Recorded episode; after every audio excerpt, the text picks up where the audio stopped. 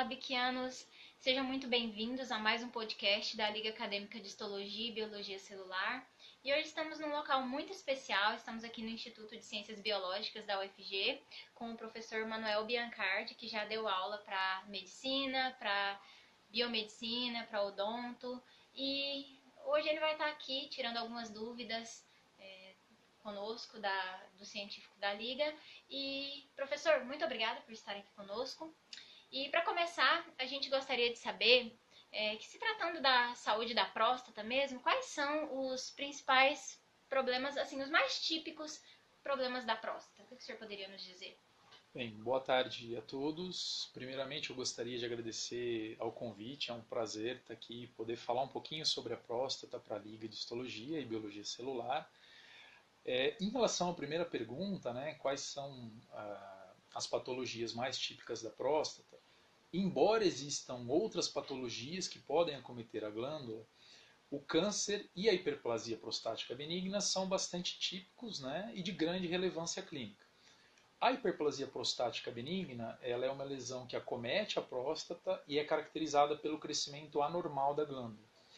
No entanto, eh, é importante salientar que essa lesão ela é benigna e ela é focalizada, ou seja, ela fica contida dentro da própria glândula, diferente do câncer, né, que é uma neoplasia maligna, cujas células com potencial maligno podem sofrer metástase e atingir outros órgãos do nosso organismo, crescendo neste novo ambiente, neste novo órgão e causando severos danos no local invadido, inclusive podendo levar até a morte do indivíduo.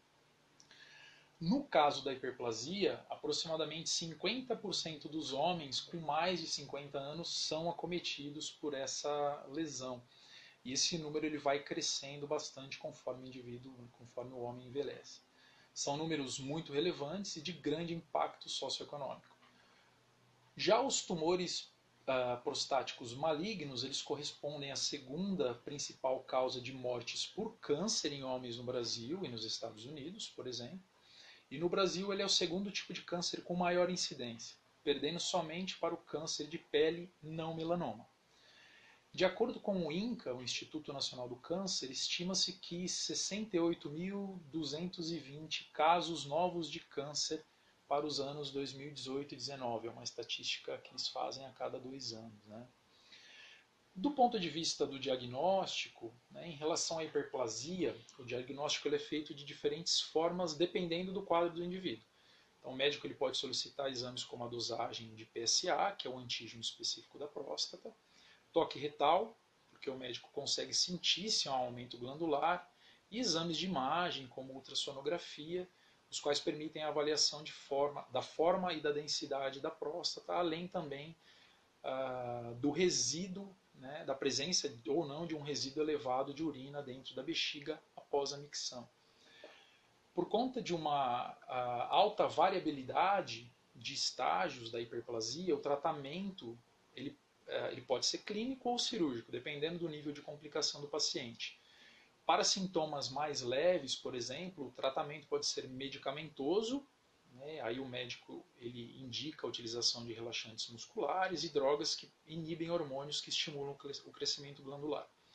A ideia é levar uma descompressão é, dessa glândula, porque a uretra ela atravessa o interior da glândula. Né? Então, você descomprimindo a glândula, você leva essa descompressão da uretra. Em casos mais graves, no entanto, que diminuem muito a qualidade de vida do paciente, o médico ele faz a opção pelo tratamento cirúrgico. Já em relação ao câncer, o diagnóstico é feito através de exames também, como o PSA, o antígeno específico da próstata, toque retal, porque o médico consegue sentir, porventura, a presença de algum caroço. É, no entanto, nenhum desses dois exames tem 100% de precisão, fazendo com que haja necessidade do médico solicitar uma biópsia para confirmação precisa e exata né, do diagnóstico. Já em relação ao tratamento, do câncer de próstata, de acordo com o INCA, para tumores contidos na próstata, ou seja, sem metástase para outros órgãos. O tratamento ele vai ser baseado em uma cirurgia, cirúrgico, radioterapia e, em alguns casos, estes dois em combinação com tratamento hormonal. Em caso de metástase, o tratamento mais indicado é a terapia hormonal, né? inclusive se a gente entrar no site do INCA, essa é uma das recomendações. Né?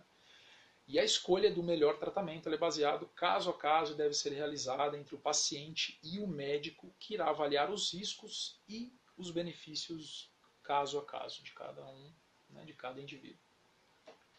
Então, professor, é, se a gente conversar agora sobre o seu laboratório, o que, que ele é de fato e qual é a linha de pesquisa que o senhor desenvolve lá e como essa pesquisa é, pode contribuir para a sociedade, o que, que o senhor poderia me responder em relação a essa pergunta?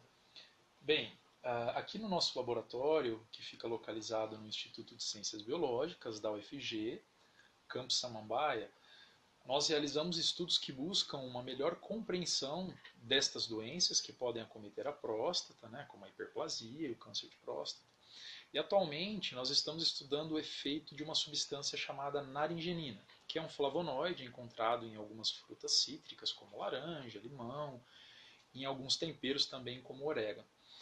O objetivo do projeto é avaliar o efeito desta substância em um modelo de rato que desenvolve hiperplasia prostática benigna logo no começo da vida. Né? Então, esse, esses ratos eles são chamados de ratos SHR, eles são espontaneamente hipertensos. E como um efeito secundário, ele acaba desenvolvendo hiperplasia. Né?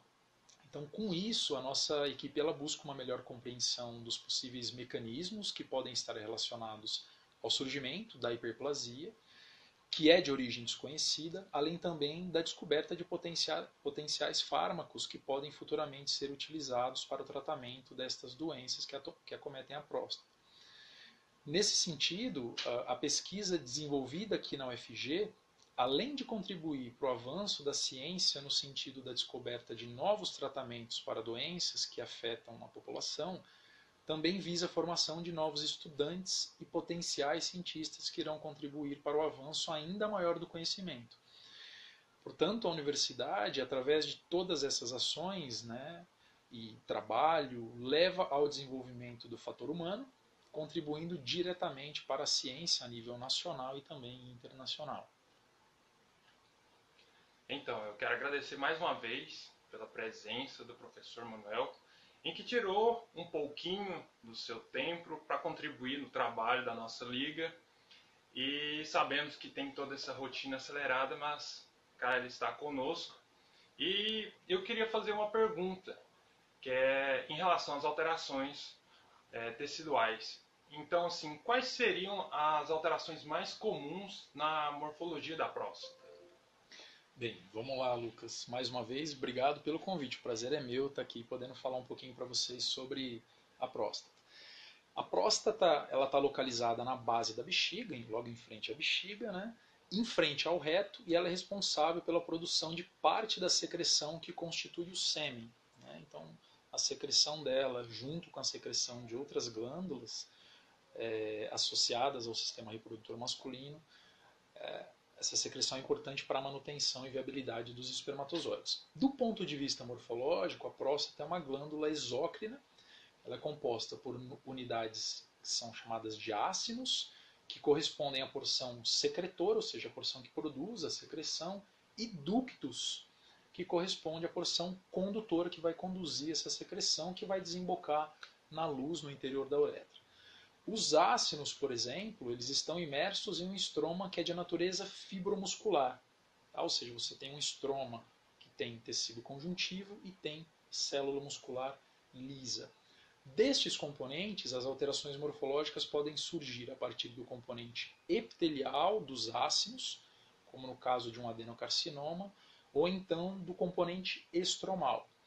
Um dos problemas do crescimento anormal da glândula é que a uretra ela passa no meio do órgão, como eu havia comentado com vocês na questão anterior. Logo, esse crescimento anormal do tecido prostático, seja ele de origem epitelial ou estromal, ele pode levar a essa compressão da uretra, acarretando em problemas como dificuldade para urinar, diminuição do jato da urina, dores por conta dessa compressão, além também de outros sintomas como infecção urinária por conta desses resquícios de urina que porventura fiquem dentro da bexiga e isso acaba favorecendo o desenvolvimento de alguns micro-organismos. Professor, novamente muito obrigada por o senhor dedicar um pouquinho do seu tempo para nós. Para nós é uma alegria muito grande tê-lo conosco. A gente espera ter outras oportunidades para poder conversar sobre assuntos mais específicos da histologia, que é, é eu, eu, me arriscaria a dizer que é a paixão do senhor, já que o senhor se aprofundou tanto nos estudos. Então, assim como nós somos apaixonados também. Então, que a gente possa cada dia mais poder aprender com o senhor e o senhor está sempre convidado para estar participando aqui dos nossos podcasts, tá bom? Bem, eu que agradeço mais uma vez pelo convite.